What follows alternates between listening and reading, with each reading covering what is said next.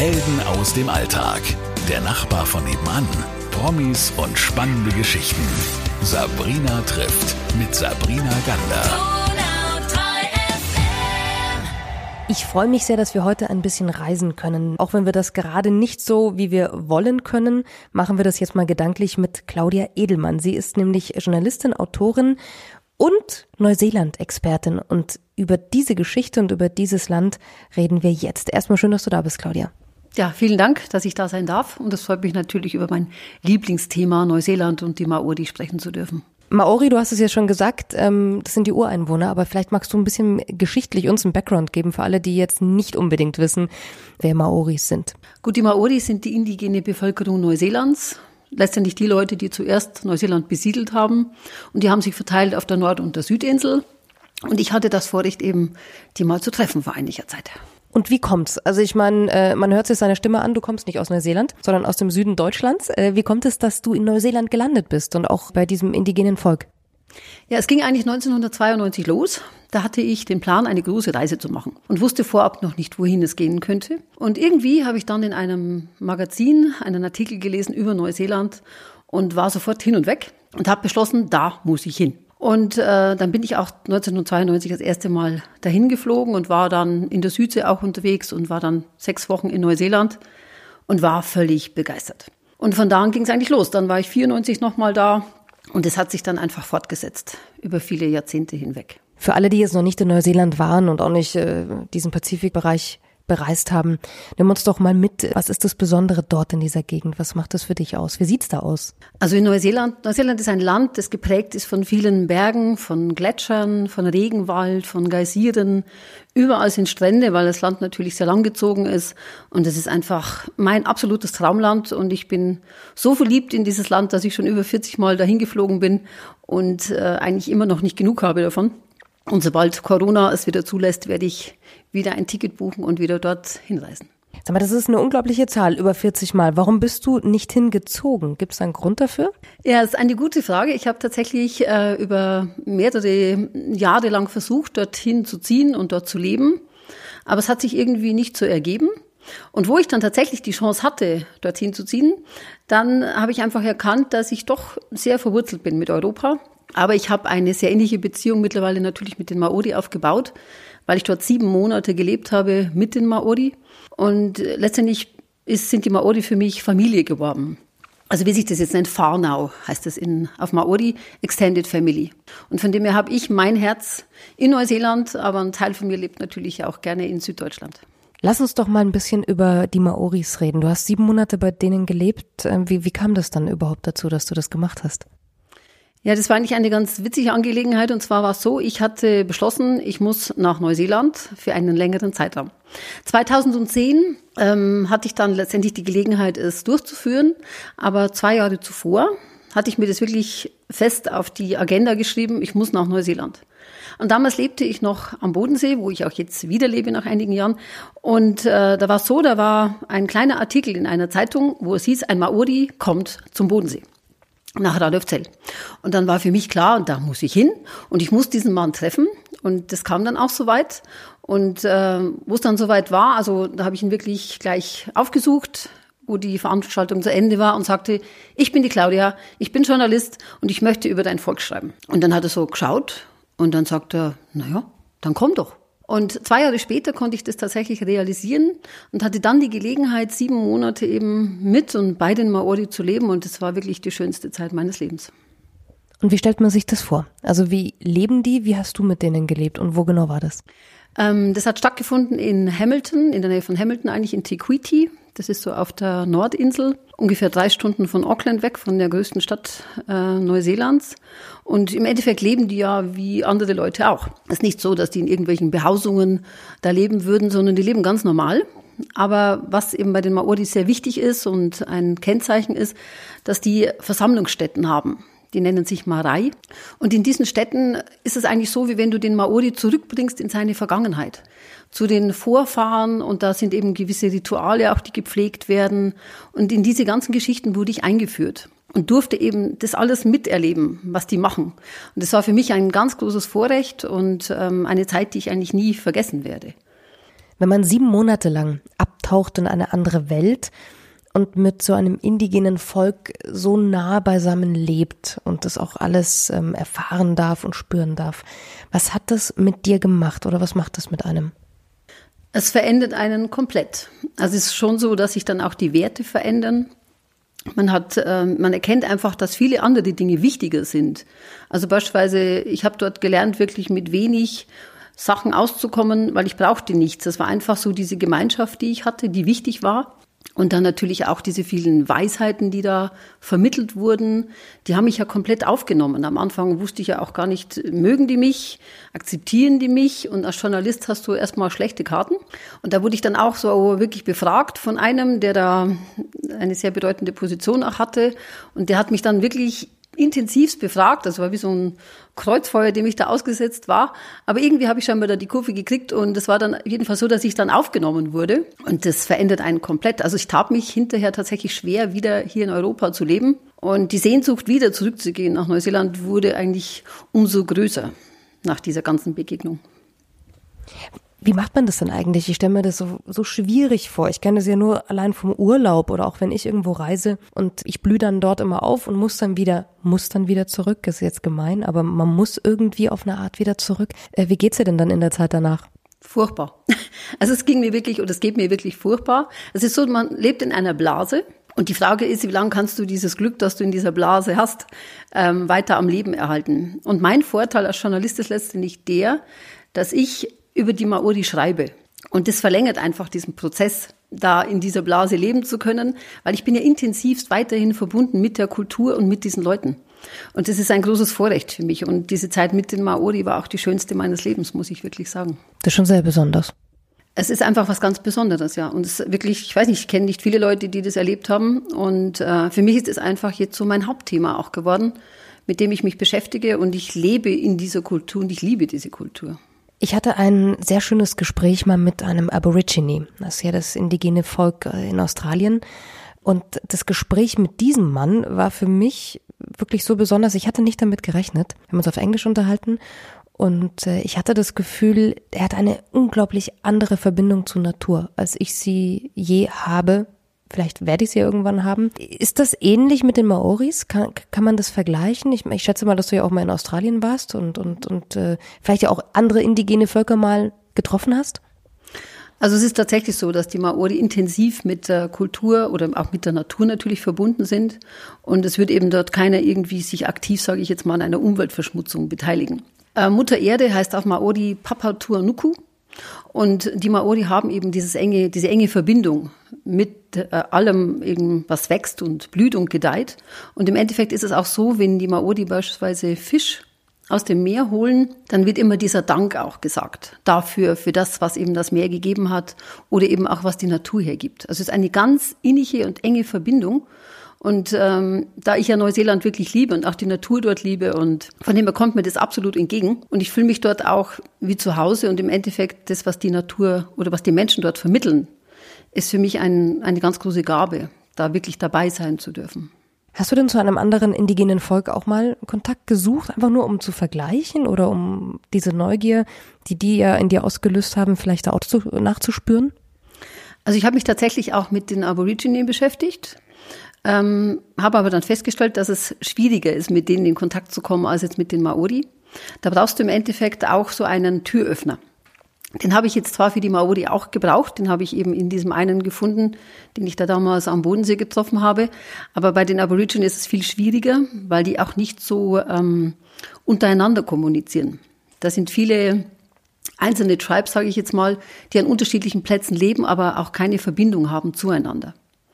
Was ich eigentlich mir eben als äh, große Aufgabe gestellt habe, immer bevor ich nach Neuseeland reise, reise ich noch auf eine Südseeinsel. Und dann schaue ich, wie hat sich von dort eigentlich aus, wo die Maori auch gekommen sind, von dieser ähm, letztendlich von ihrer spirituellen Heimat äh, Hawaii, wie hat sich dann im Endeffekt alles verändert? Die Sprache, das Essen, der Glaube und so weiter. Und das ist so das, was ich wirklich mit Leidenschaft betreibe immer zuerst eine Südseeinsel anzufliegen und da zu schauen, was ist da los und wie ist mit den Leuten und dann weiterzugehen nach Neuseeland zu meiner Family, die ich dort eben habe. Wie ist denn so die, die Verbindung jetzt, also nachdem du da ja auch sieben Monate gelebt hast, zu dem Land, zu den Menschen, zu der Kultur, zu Neuseeland an sich geworden? Hat sich das auch nochmal verändert? Für mich ist Neuseeland jetzt einfach mein Zuhause. Also my second home, würde ich sagen. Und wenn ich nach Neuseeland komme, ich habe ja permanent Kontakt mit meiner Fahrnau, mit meinen Leuten dort, mit denen ich auch eben intensiv Kontakte pflege. Und ähm, die sagen, wann kommst du wieder? Na, du kannst bei mir leben, kannst bei mir wohnen. Ne? Also einfach ganz toll. Es ist einfach wie heimzukommen. Ich kenne mich aus. Ich steige beim Flughafen in Auckland aus und weiß sofort, was ich mache. Und das ist einfach so wie, ja, wie wenn du irgendwie nach einer langen Reise wieder zurückkommst, vielleicht nach Deutschland. So ist es bei mir, wenn ich nach Neuseeland komme. Es ist einfach daheim. Und das fühlt sich natürlich großartig an. Was macht denn dieses Land Neuseeland vielleicht noch aus? Also ich meine, du bist ja jetzt gesegnet mit über 40 äh, Besuchen dort und, und äh, sehr langen Aufenthalten. Ähm, wir können jetzt alle gerade nicht reisen, dann nimm uns doch mal ein bisschen gedanklich mit. Wie fühlt sich dieses Land denn an? Also wo ich zuerst 1992 hinkam, muss man überlegen, meinen ersten Kontakt zu den Maori hatte ich 2010 in Neuseeland. Und da waren ja ewig viele Besuche eigentlich von mir da dazwischen gelegen. Und das war, ist einfach diese Faszination von diesem Land. Es ist diese Weite. Es gibt natürlich viel weniger Leute. Die Größe von Neuseeland ist so wie Westdeutschland. Und es leben dort vier Millionen Leute. Also kannst du dir vorstellen, du fährst raus aus der Stadt. Also Auckland hat ungefähr 1,4 Millionen Einwohner. Und dann ist einfach nichts. Du hast die Natur, du hast das Meer, du hast das Gefühl, alles gehört dir allein, weil es ist ja keiner da. Und dann es ist einfach wahnsinnig schön, das alles zu sehen und das Licht ist ja viel heller und also ich bin einfach völlig begeistert. Das ist, ich, jedem kann ich nur raten, fahr nach Neuseeland, schau es dir an. Es ist für mich das schönste Land auf dieser Erde. Jetzt hast du ja das wahnsinnige Glück, diese Reisen mit deinem äh, Beruf zu verbinden. Das ist ja, ist ja nochmal was anderes, als wenn man, glaube ich, nur mal kurz einen Urlaub macht oder so. Und nichtsdestotrotz, du schreibst diese Bücher ja äh, und schreibst ja auch über dieses äh, Volk. Was, was wünschst du dir denn für die nächsten Jahre auch noch? Also wenn wir alle wieder reisen können sowieso, aber was wünschst du dir denn noch zu entdecken? Ja gut, ich werde natürlich versuchen, weiter in diese Kultur einzudringen. Also Maori-Kultur ist ein sehr vielfältiges Thema und es gibt immer noch viele Dinge, die ich noch gar nicht verstanden habe. Zum Beispiel? Na gut, das sind diese spirituellen, dieses spirituelles Erbe, was die Maori haben. Ne? Da bin ich noch nicht so ähm, komplett eingetaucht, weil das natürlich auch ein Vorrecht ist. Die teilen ja mit dir nicht alles, sondern ähm, je besser sie dich kennen und je eher eigentlich sie merken, wie interessiert du an dieser ganzen Thematik bist, umso mehr, umso offener werden sie und sprechen mit dir drüber. Und von dem her, ich frage natürlich auch viel, was natürlich in der meiner, meinem Beruf zu finden ist, diese Geschichte natürlich. Aber es ist einfach, ähm, ich denke, dass es da noch viel mehr gibt, vor allem über die Vorfahren zu erfahren und wie die Veränderungen waren. Es hat natürlich ähm, auch viel Schmerz bereitet, wo die Maori dann sich anpassen mussten an die Kultur, die die Engländer gebracht haben. Und da ist wahnsinnig viel Schmerz da, was ich natürlich festgestellt habe, wo ich mit den Leuten gesprochen habe. Und da einfach mit den Leuten intensiv nochmal in dieses Thema einzutauchen, das ist sehr interessant. Und das ist natürlich auch ein Geschenk, wenn sie sich dann öffnen und dir solche Geschichten erzählen. Ne? Haben sie dir auch etwas beigebracht oder dir etwas gesagt über dich, deine Geschichte? Also wenn die, die sind ja sehr verbunden mit Ahnen, mit, mit äh, Vorfahren. Gab es da auch äh, für dich etwas, was du, was du mitgenommen hast? Ja gut, im Endeffekt war eben für mich das zu erkennen, ähm, wie wichtig es eben ist, sich mit seiner Geschichte zu beschäftigen und auch für das dankbar zu sein, wo man herkommt. Das ist eigentlich das, was für die Maori eben ganz wichtig ist, dass du immer schaust, wo sind die Vorfahren und ähm, was sind die Werte in deiner Kultur. Äh, da muss ich aber sagen, dass ich relativ viele Werte von den Maori eben kennenlernen durfte und die mir eben dann wirklich plausibel schienen, die ich eben oder die mich verändert haben in meinem Leben, in meiner Wahrnehmung und in meinem ganzen Leben hier in, in Europa.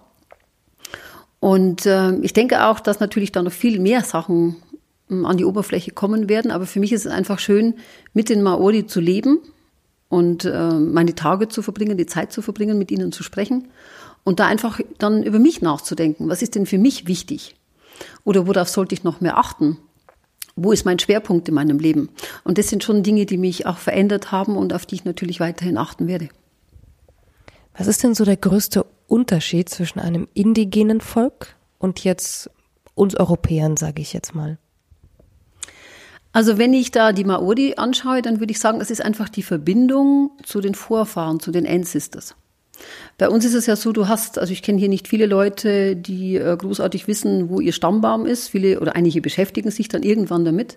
Aber bei den Maori ist es ganz, ganz wichtig, dass du weißt, wo komme ich her? Wo sind meine Vorfahren? Waren sie vielleicht eine der ersten, die Neuseeland besiedelt haben?